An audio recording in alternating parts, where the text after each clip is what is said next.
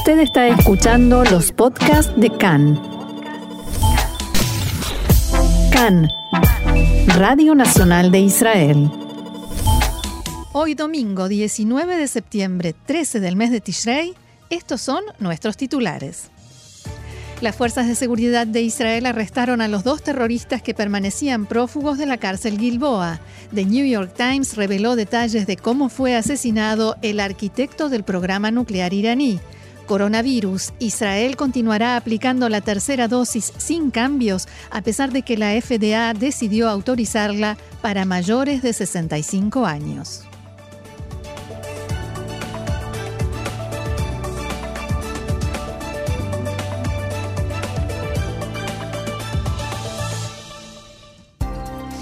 Bien, y vamos entonces al desarrollo de la información. Las fuerzas de seguridad de Israel arrestaron esta madrugada a los dos terroristas que huyeron de la cárcel Gilboa hace 13 días, junto a otros cuatro que ya habían sido atrapados.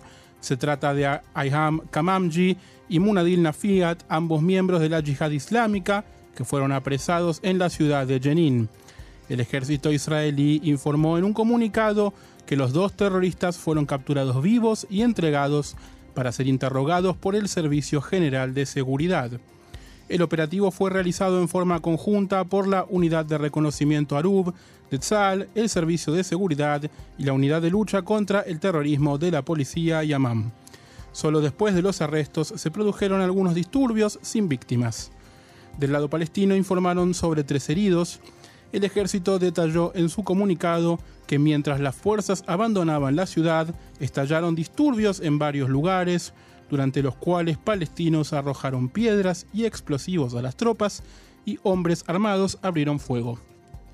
Cientos de efectivos israelíes rodearon la vivienda donde se encontraban los prófugos, los llamaron a través de altoparlantes y realizaron disparos alrededor. Los terroristas salieron desarmados y con las manos en alto. Los terroristas se encontraban en la casa de una familia palestina que les dio refugio. También había allí varios niños. Dos de las personas que ayudaron a los prófugos también fueron arrestadas e interrogadas como cómplices. También el área alrededor de la casa fue rodeada y sellada para evitar que los palestinos armados pudieran acercarse para intentar impedir los arrestos, tal como había advertido y amenazado la yihad islámica. Uno de los responsables del operativo, teniente coronel Alon Hanuni, decía lo siguiente. Esta noche se ha cerrado un círculo. Fueron arrestados los dos últimos terroristas que huyeron de la cárcel Gilboa hace dos semanas. Los dos terroristas se rindieron y salieron de la vivienda sin abrir fuego. Bueno, hay que tratar, para tratar de comprender un poco cómo sucedió todo esto. Por favor. Vamos a decir que las eh, fuerzas de seguridad israelíes hicieron una especie de operativo de distracción, porque se sabía, ellos sabían, no nosotros, por supuesto, desde hace varios días dónde se encontraban estos dos prófugos, incluso en qué casa se, se encontraban, aunque a último momento hubo, ya vamos a ver después, un cambio.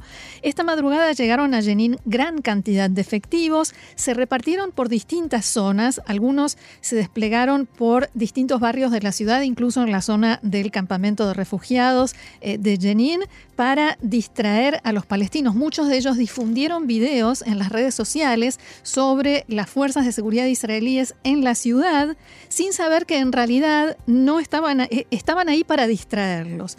Y después de recibir información de inteligencia precisa, fueron a la casa donde se encontraban los terroristas y los hicieron salir. El gran temor o sospecha, digamos, era que Kamamji, que no tiene nada que perder porque está condenado a dos cadenas perpetuas más 30 años de prisión, el temor era que estuviera armado y que se resistiera, algo que no sucedió. Kamamji es menos conocido o menos popular, digamos, que Zacarías Beidi, pero más peligroso. Está condenado por el asesinato del joven israelí Eliyahu Ashevi y por haber planificado la colocación de una bomba con 100 kilos de explosivos. Así que se temía también que pudiera cometer un atentado mientras lograra estar fuera de la cárcel. Otra posibilidad que se barajó era que se entregaran a la autoridad palestina estos dos últimos prófugos, lo cual hubiese puesto al gobierno en Ramallah en una situación más que delicada entre la espada y la pared, es poco decir, digamos, entre la exigencia de Israel de que los entregue, por supuesto, y lo que el pueblo palestino siente por los presos de seguridad o prisioneros para ellos, incluso héroes y mártires. También en esta etapa, Roxana, quedan algunas preguntas abiertas y cuestiones que habrá que investigar, ¿verdad? A pesar de que esté como cerrado el tema, en realidad recién empieza. Así es, esta segunda etapa se podría decir recién empieza. Todos los prófugos y cómplices, como decían, eh, fueron trasladados a dependencias del Servicio de Seguridad para ser interrogados. La investigación se centra ahora en saber cuándo y cómo pasaron y por dónde estos dos últimos prófugos hacia los territorios. Se estima que al menos uno de ellos ya estaba en territorio de la autoridad palestina desde el viernes, no último, sino el viernes de la semana anterior y hay que ver quién los ayudó a pasar, si es que alguien lo hizo. Es cierto que hay muchos pasos que no son herméticos y todo el tiempo hay filtraciones, pero justamente en estos días había un gran despliegue y vigilancia que evidentemente no fue suficiente. Fuad Kamamji, el padre de Aiham, dijo a medios locales que su hijo lo llamó por teléfono cuando las tropas israelíes rodearon la casa a la una de la madrugada. Sostuvo que fue la primera conversación telefónica que tuvieron desde que se fugó, que fue muy breve. Me llamó por teléfono y dijo, papá, soy Ayham. Me dijo que la casa estaba rodeada y que se iba a entregar para no poner en peligro a los habitantes de la casa donde se encontraba. El padre también dijo que se sorprendió al saber que su hijo estaba en Jenin. Cuenta que se sorprendió al saber que estaba en Jenin, que esperaba recibir una llamada telefónica suya pero solo después de que llegara a algún lugar seguro como Gaza o el Líbano o cualquier otro lugar, y agradece a la familia que le dio refugio a su hijo en Jenin. Ahora, Roxana se estimaba que iban a esconderse en el campamento de refugiados de Jenin, pero no fue así. ¿Se sabe por qué? En realidad no se sabe cuál es la razón. Quizás tuvieron miedo de entrar, o sea, de quedarse ahí, porque sabían que la inteligencia israelí esperaba eso, precisamente, que hacia allí se dirigieran, y tenía puesta toda la atención y los medios en ese punto. Durante todo este tiempo se dijo que uno de los dos, esto lo informamos incluso nosotros la semana pasada, que uno de los dos, que se estimaba que uno de los dos había logrado cruzar a los territorios y el otro todavía estaba del lado israelí. El portavoz del ministro de Seguridad Pública israelí, Omer Barlev, confirmó hoy que el ministro mintió anoche y deliberadamente cuando dijo en una entrevista que uno de los dos todavía estaba dentro de Israel, aunque él sabía que los dos estaban en Jenin. Sabemos que uno de ellos está en Judea y Samaria, dijo Barlev, el otro aparentemente está dentro de Israel, y esto para darles una falsa sensación de tranquilidad y de seguridad para que se descuidaran. De todas maneras, se, se, estima que no entraron a los territorios al mismo tiempo. Y este mediodía se informó que Munadel Nafiyat estuvo escondido en un edificio en el campamento de refugiados en Jenin y en los últimos días se le unió a Iham Kamamji y durante la noche se recibió, o sea, esta noche se recibió información de inteligencia del servicio de seguridad que indicaba que los dos habían salido del campamento de refugiados y se encontraban en una casa en la zona este de la ciudad a cuatro kilómetros de allí, del campamento de refugiados. En ese mismo momento se tomó la decisión y se dio la orden de iniciar el operativo.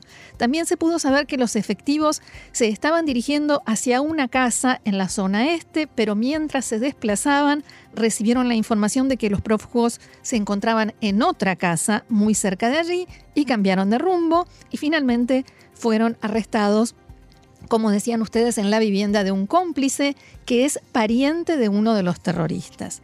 Por el momento no se sabe por qué salieron del, campo, del campamento de refugiados y esto sin duda impidió incidentes que podrían haber sido realmente graves si eh, las Fuerzas Armadas israelíes hubiesen tenido que entrar al campamento de, eh, de refugiados porque allí, están, allí los estaban esperando hombres armados de la Jihad Islámica y de Fatah que habían avisado que iban a defenderlos y protegerlos, además de darles refugio. Haciendo una suerte de resumen, de recapitulación de los últimos, las últimas semanas de todo este tema, recordemos entonces que seis prisioneros palestinos escaparon de la prisión de máxima seguridad Gilboa antes del amanecer del 6 de septiembre, saliendo por el sistema de drenaje de su celda y un espacio vacío entre el piso y los pilares sobre los cuales está construida la prisión. Según los informes, habían comenzado a cavar en el mes de noviembre utilizando cucharas, platos y mangos de sartenes. Cuatro de los seis fugitivos fueron capturados por las fuerzas de seguridad el fin de semana pasado. Se trata de Yaqub Kadiri y Mahmoud Alarda, este último supuestamente el autor intelectual de la fuga, fueron arrestados ellos dos en la ciudad de Nazaret y también Zacarías Beidi, el más notorio de los presos que lograron escapar, fue atrapado junto a Mohamed Alarda en la aldea Um al-Ghanem.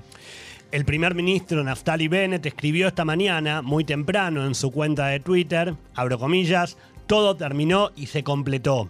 Los seis terroristas fueron capturados y regresarán a prisión en una operación impresionante, sofisticada y rápida por parte del Servicio General de Seguridad, la policía y Tzal. Lo que dejó de funcionar puede arreglar. Bennett agradeció a todas las fuerzas que actuaron y trabajaron día y noche, también durante el descanso sabático y las festividades, para dar por terminada la fuga. El ministro de Seguridad Pública, Omer Barlev, dijo que, abro comillas nuevamente, la persecución finalizó de forma exitosa, pero la misión no ha terminado. Debemos cerciorarnos de que algo así no vuelva a suceder en el futuro. Barlev dijo que en los próximos días someterá a aprobación del gobierno la creación de una comisión investigadora oficial para verificar cómo se sucedieron los acontecimientos y las circunstancias que llevaron a la fuga de estos terroristas, Roxana. Sí, hay que decir que hace instantes nada más el primer ministro Bennett llamó por teléfono a cada uno de los responsables de este gran operativo para agradecerles eh, por, por la labor realizada. Y como bien decías, eh, Diego, creo que Diego lo dijo, eh, no es el final, sino precisamente todo lo contrario. De todas maneras, las fuerzas de seguridad no bajaron el nivel de alerta, especialmente considerando que estamos a unas horas del inicio de Sukkot, y seguirán desplegadas por todo el país con mayor cantidad de efectivos, con refuerzos, como lo, fueron, como lo fue en las otras eh, festividades.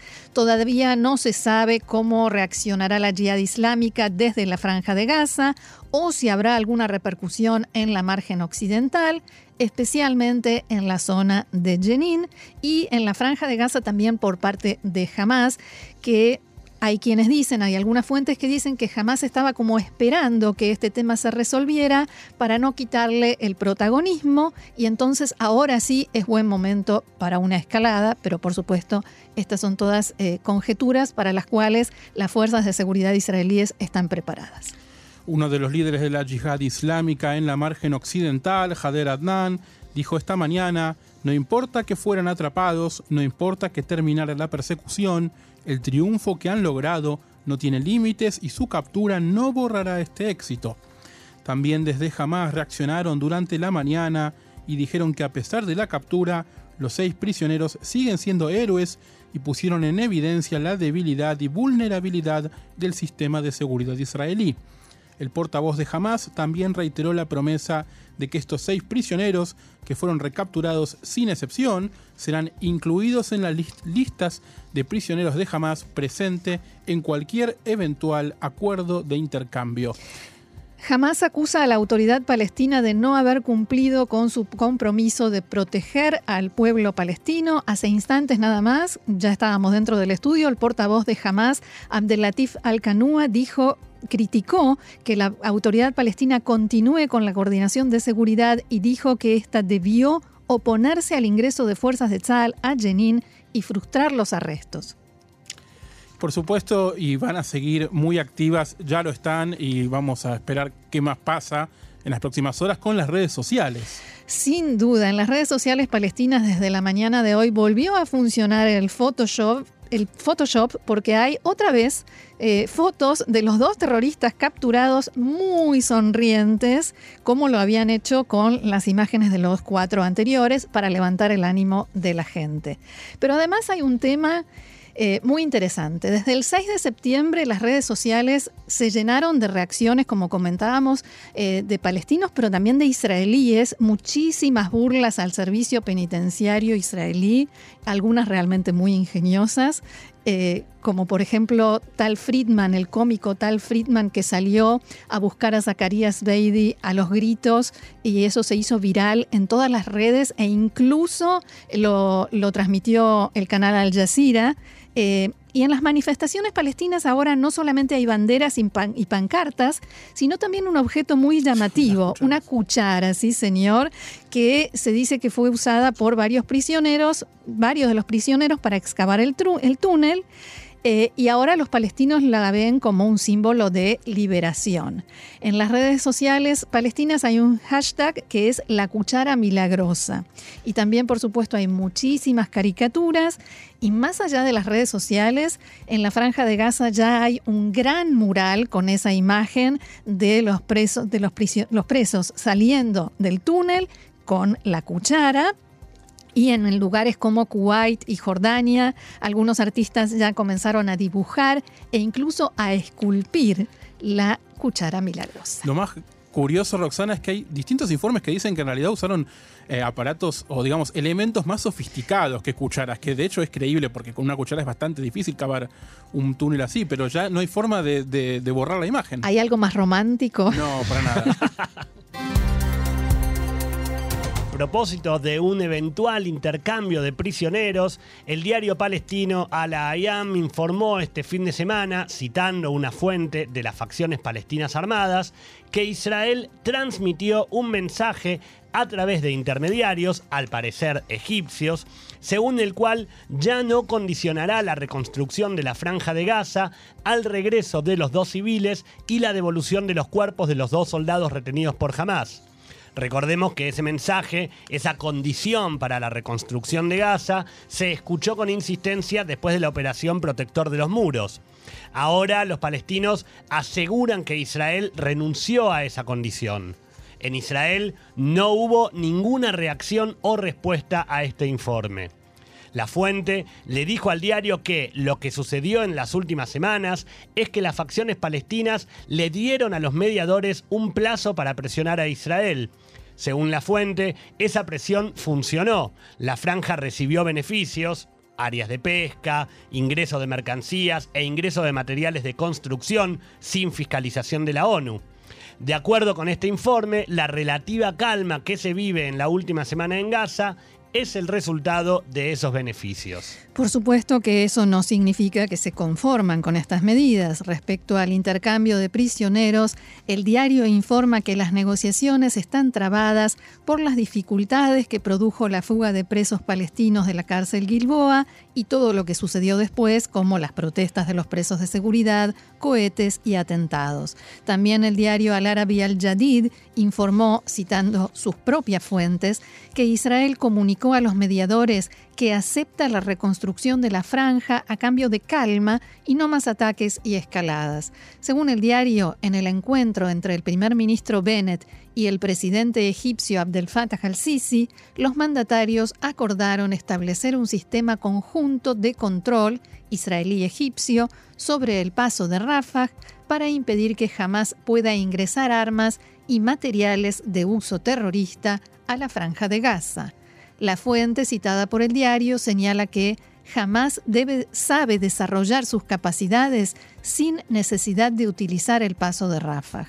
Según este informe, los mediadores le comunicaron a Hamas que tienen prevista una reunión con representantes israelíes sobre un posible intercambio de prisioneros. También en este caso, las fuentes mencionan que Israel cambió su postura y ya no lo exige como condición para la reconstrucción de la franja de Gaza. Cambiamos de tema y nos vamos hacia Irán porque de acuerdo con un extenso artículo publicado ayer por The New York Times, el arquitecto del programa nuclear iraní Mohsen Fakhrizadeh fue asesinado en noviembre del año pasado por un equipo del Mossad en una operación altamente sofisticada. Según el informe, el asesinato selectivo fue realizado con una ametralladora computarizada por control remoto no requirió agentes en el lugar, tomó menos de un minuto y no hirió a nadie más, ni siquiera a la esposa del científico que estaba con él en ese momento. Diego, ¿qué más, qué otros eh, pormenores nos da este artículo de, The New York Times. Llama, la atención, el artículo es largo, es impresionante, tiene todo, un, todo, el, contexto de la situación. Eh, está, eh, fue publicado ayer en internet y esta mañana en el papel de New York Times, en el centro de tapa, por supuesto. Y bueno, los detalles del operativo son realmente increíbles, parece de ciencia ficción. El artículo afirma que el arma utilizada era una ametralladora FN MAG, modificada por supuesto de fabricación belga, unida con un sofisticado, muy sofisticado, aparato robótico alimentado con tecnología de inteligencia artificial. Por supuesto, no, no explican bien cómo se utilizó la inteligencia artificial, pero hay maneras de más o menos pensar qué es lo que se hizo, ahora lo vamos a comentar. Todo el dispositivo pesaba alrededor de una tonelada y se introdujo de contrabando en Irán en pequeñas partes antes de la operación, por supuesto. Me imagino que debe haber tomado meses y luego se volvió a montar dentro o de Irán. O meses o muchas personas. Las dos cosas probablemente. Siempre toda la información según los periodistas Ronen Bergman Ronen y, Bergman, cómo no, y Farnaz Fasihi. El equipo del Mossad manejó toda la operación desde un centro de comando fuera del país, fuera de Irán, por supuesto. El reporte se basa en entrevistas con funcionarios estadounidenses, israelíes e iraníes, incluidos dos funcionarios de inteligencia familiarizados con los detalles de la planificación y ejecución. El artículo hace un detallado reporte también de cómo Israel había seguido de cerca la carrera y los movimientos de Fajrizadeh desde 2007 y cómo comenzó a preparar este operativo eh, a finales de 2019 y principios de 2020, luego de una reunión que tuvieron varios dirigentes del Mossad, entre ellos Yossi Cohen, por supuesto, con el entonces presidente Donald Trump y el secretario de Estado Mike Pompeo y la directora de la CIA, Gina Haspel. es decir, que no, no, hay, no hay ningún tipo de confirmación de nada, porque lo, que tiene para decir Estados Unidos e Israel de esto es nada. No comments. Claro, exactamente. pero digamos, todo parece indicar que, que, tuvo el visto bueno, por supuesto. que Israel no hizo esto. Ahora, el artículo también detalla el operativo porque tener eh, los elementos allí no alcanzaba con eh, no alcanzaba con eso, digamos, había que hacer algo. Fue muy muy sofisticado. Las fuentes eh, que cita The New York Times indican que este arma computarizada fue colocada en un automóvil de aspecto abandonado, en realidad una pickup, una camioneta Nissan Samiad de color azul la camioneta fue estacionada por los colaboradores iraníes del Mossad, no sabemos cuánto tiempo antes, pero en un lugar estratégico junto a la carretera que utilizaba generalmente Fajrizadeh para ir de vacaciones, para ir de fin de semana, en realidad iba a su casa, al mar, a su casa del mar Caspio, a mm. donde el, artículo también hace mucho énfasis en que a Fajrizadeh le gustaba ir al mar Caspio los fines de semana con su mujer y sus hijos. Eh, fue puesto en, un lugar que si lo pensamos eh, realmente muy inteligente, en un lugar de la carretera donde, digamos, hay que hacer un, desvío y hay que salirse y hay que hacer una especie de giro en U, donde por supuesto el auto queda expuesto, queda, queda, tiene que hacer eh, ir a mucha menor velocidad y el, el, artículo además insiste en que eh, la camioneta tenía una cámara y además tenía explosivos para que pueda ser destruido en el momento, el mismo vehículo, ah, digamos, destruir las pruebas, destruir todo lo que, lo que había pasado. Cuando el equipo que operaba el, este, este arma Perdón, a este distancia, este automóvil se autodestruirá en cinco segundos. Fue exactamente eso, sí, fue exactamente eso. Y de hecho lo que pasó, no sé si vieron la serie Breaking Bad, fue algo muy parecido al final, no voy, perdón por el spoiler, pero en el final de la serie el tipo elabora una, Walter White elabora un dispositivo que dispara desde una camioneta eh, y él la controla con un control remoto a unos metros del lugar mm. eh, y sorprende así a sus enemigos. Bueno, esto pasó muy parecido, pero a miles de kilómetros en realidad. Cuando el equipo vio que Fajrizadeh se dirigía hacia esta intersección, hacia este punto clave, había un francotirador habilidoso, cita el artículo, que tomó su posición, calibró las miras y apretó muy ligeramente el gatillo, que en realidad es un teclado, un botón de una computadora. Todo desde un lugar no revelado a miles de kilómetros fuera de Irán el equipo de atacantes tuvo que superar varios inconvenientes, entre ellos el delay, porque por supuesto uno aprieta un botón y esto a miles de kilómetros no ocurre en el mismo instante. Estamos hablando de que se necesita una precisión y también lo que se conoce en inglés como el recoil, el retroceso, ¿no? el culatazo que pega el arma. Cuando uno dispara un arma, eh, el arma se, eh, pega un, lo que sería un culatazo, un, eh, un movimiento que la descalibra. Eh, todo esto se arregló con inteligencia artificial, algo bastante insólito. Eh, la inteligencia artificial lo que hizo fue, eh, digamos, compensar el tiempo, la distancia, como para dar hacia Fajrizadeh.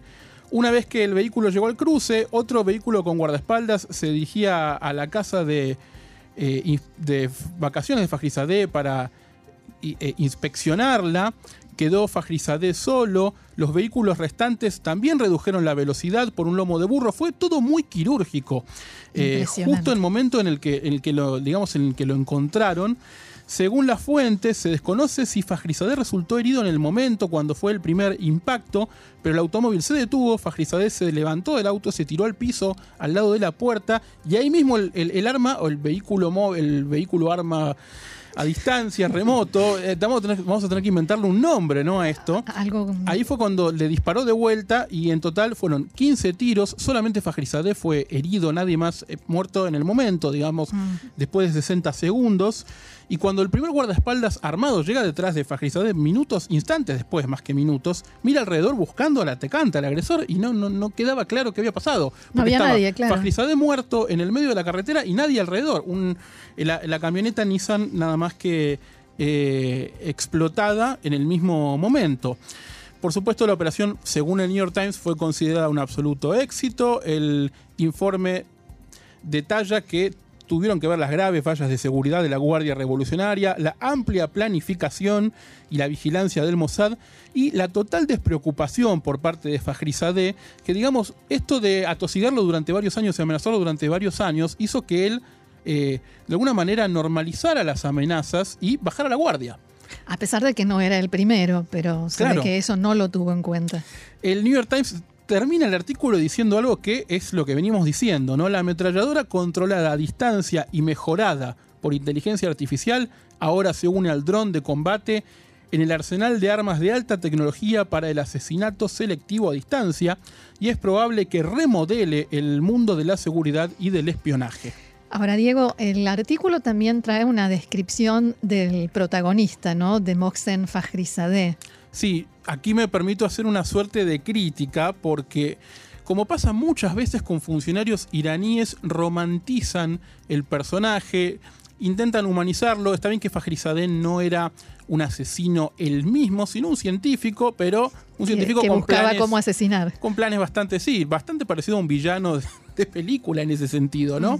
Eh, habla de que él quería llevar una vida normal, que ansiaba los pequeños placeres domésticos, leer poesía persa.